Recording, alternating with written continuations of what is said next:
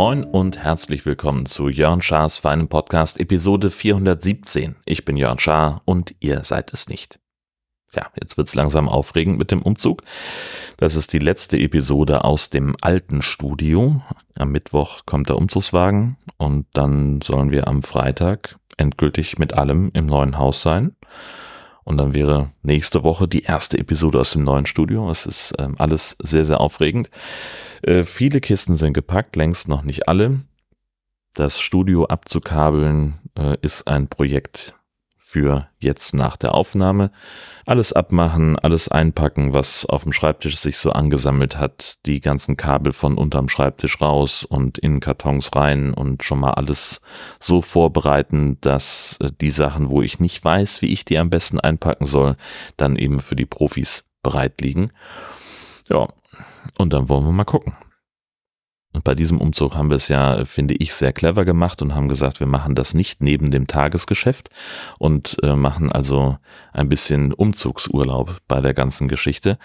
Und wie immer vorm Urlaub war die vergangene Woche dann doch relativ anstrengend, weil ich viel im Programm war diese Woche, unter anderem mit einem Besuch bei einem Batteriezell-Recyclingwerk in Hamburg. Das ist eine Kooperation aus einem Recyclingunternehmen European Metal Recycling und Northvolt, diesem schwedischen Batteriekonzern, der in Heide darüber nachdenkt, ein äh, weiteres Werk zu bauen.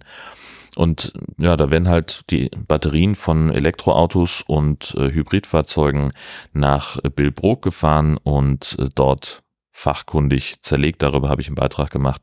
Warum habe ich den gemacht? Äh, die Hamburger Kollegin hatte keine Zeit und äh, ich habe gesagt, ich finde das Thema aber so wichtig, wenn du nichts dagegen hast, dann komme ich. Und sie sagte, ja geil, machen.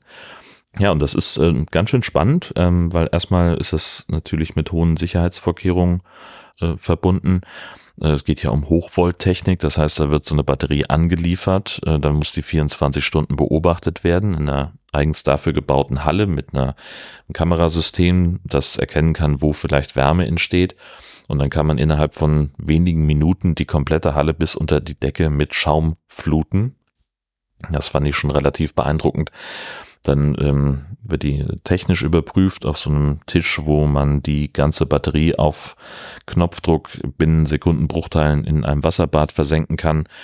Äh, und dann würden sie erstmal Tiefen entladen. Das, äh, der Strom wird dann zurückgespeist ins örtliche Stromnetz. Und dann geht's an die eigentliche Zerlegung. Und äh, ja, das ist ganz spannend.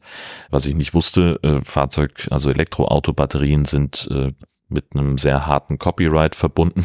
Das ist offensichtlich, äh, ja klar, natürlich ist es, sind das Betriebsgeheimnisse.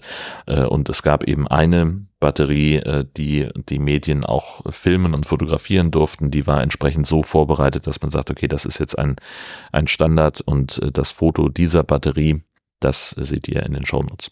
Genau, dann waren äh, noch irgendwie mehrere, die anderen Sachen, das war alles, äh, ja, Standard ähm, war ich ganz froh. Hat eine Menge zusammengespielt, dass das alles funktioniert hat. Das war alles fein. Und so war ich dann am Freitag im Büro, um ja so die die letzten Urlaubsvorbereitungen zu treffen. Habe mich noch mit äh, Daniela und Sascha auf einen Döner getroffen. Hatte danach dann noch einen Termin in Strande und äh, statt 60 Minuten Bus zu fahren, bin ich lieber 90 Minuten Fähre gefahren. Habe ich auch ewig nicht gemacht. Mit der Fähre einmal komplett durch die Kieler Förde. Das war richtig schön. Das mochte ich. Äh, es war viel zu voll und die Leute waren total merkwürdig und rücksichtslos zum Teil. Aber es war mir egal. Äh, ich hatte einen schönen Platz auf dem Achterdeck sozusagen, also äh, mit Blick nach hinten und habe mich einfach nicht um die verrückten Leute gekümmert, habe mich nur um mich gekümmert, um meine Podcast und habe so rausgeguckt und es war einfach richtig gut. Ja, und dann ging der Spaß los, dann sollte ich ja wieder nach Hause. Äh, als ich dann am Hauptbahnhof war, sah ich, es gibt äh, Schienenersatzverkehr bis Rendsburg. Und das ist immer so ein großer Spaß, weil ich finde, am Kieler Hauptbahnhof ist das ganze Thema Schienenersatzverkehr halt einfach nochmal schwieriger als an vielen anderen Bahnhöfen. Es gibt inzwischen eine eigene Haltestelle für den Schienenersatzverkehr. Dort halten aber auch Reisebusse und die Stadtrundfahrten Heinis mit ihren Doppeldeckerbussen. Und man muss immer so ein bisschen gucken, so wo fährt, also es gibt keine Struktur, da stehen einfach drei Busse in der, äh, in der Reihe und auf mehreren steht dann irgendwie das Schienenersatzsymbol und dann fuhr einer, das war der Expressbus nach Flensburg, das andere war dann der Bus, den ich dann zukünftig nehmen muss, die neue Wohnung über Eckernförde und sonst was Richtung Kappeln hoch. Und, und dann halt so ein, ein anderer Bus, den ich nicht sofort identifizieren konnte, bin ich also hin, habe gefragt, sag ich, ja, und äh, fahren Sie den Schienenersatzverkehr nach Rendsburg? Sagt er, ja, äh, aber das sind die ganzen Zwischenhalte mit auf allen Dörfern, äh, bist du fast zwei Stunden unterwegs, dann warte lieber noch 20 Minuten, dann kommt der Expressbus, der ohne Zwischenhalt nach Rendsburg fährt und das habe ich dann auch gemacht. War dann wiederum mer äh, sehr merkwürdig, weil in Rendsburg kam halt ein Zug an aus Richtung Kiel, wo auch schon Leute drin saßen. Also ich bin schon vormittags, als ich nach Kiel hingefahren bin, nur bis zum Citypark gekommen und von da mit dem Leihfahrrad weiter. Aber zurück konnte ich offensichtlich nicht ab Citypark fahren. Also es saßen auch Leute in dem Zug, aber mein Schienenersatzverkehr ging laut App direkt von Kiel nach Rendsburg. Was auch immer. Es war auf jeden Fall alles sehr nervig und ich ähm, hatte dann auch einfach wenig Bock auf irgendwas anderes, aber umso mehr habe ich mich gefreut, dass ich mich danach noch auf Cocktails mit Sven treffen konnte.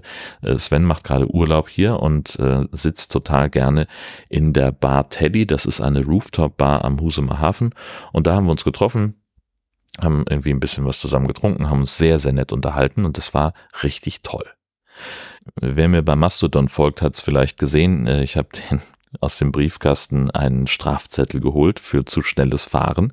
Auch dazu ein Foto in den Show Notes, ähm, denn da ist sehr eindeutig zu erkennen, wer da angeblich gefahren sein soll. Also aus Tag und Uhrzeit und Ort weiß ich halt, dass ich es war und ich bestreite das auch überhaupt gar nicht.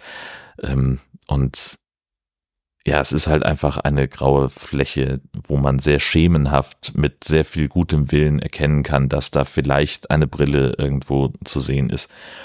Zumindest das Beweisfoto reicht eigentlich nicht aus, nach meinem laienhaften Verständnis, dass dieses, dieser ganze Vorgang äh, da in Ordnung ist. Andererseits haben sie ja die Geschwindigkeitsmessung und das Kennzeichen und entsprechend fange ich jetzt nicht an, da wegen 20 Euro irgendwie ein Widerspruchsverfahren anzustrengen. Da ist meine Arbeitszeit einfach viel zu teuer. So, ich habe eigentlich schon mehr Zeit darin investiert, äh, mich darüber lustig zu machen, als da jetzt irgendwie Schritte einzuleiten, so ein Unfug. Dann auch auf einem anderen Kanal jemand schrieb, ja, kannst du direkt wegschmeißen, sollen die euch doch verklagen, die können euch gar nichts. Ich sage, aber auf den Stress habe ich auch gar keine Lust. Also natürlich ist mein erster Gedanke, was für eine Frechheit, äh, aufgrund dieses Fotos sagen zu wollen, überweisen Sie uns bitte 20 Euro. Und eigentlich würde ich einfach gerne jemanden von der Ordnungswidrigkeitenstelle des Nachbarkreises einbestellen, damit er uns vor Ort an, anhand dieses Fotos beiden in die Augen guckt und sagt, wer von uns beiden denn jetzt gefahren ist. Ja, mein Gott, äh, so äh, kann man machen, ist dann halt Kacke, weil also so ein Prinzipienreiterkram habe ich keinen Bock drauf. Ähm, ich beschwere mich ständig darüber, dass mir der Kontrolldruck auf deutschen Straßen zu gering ist.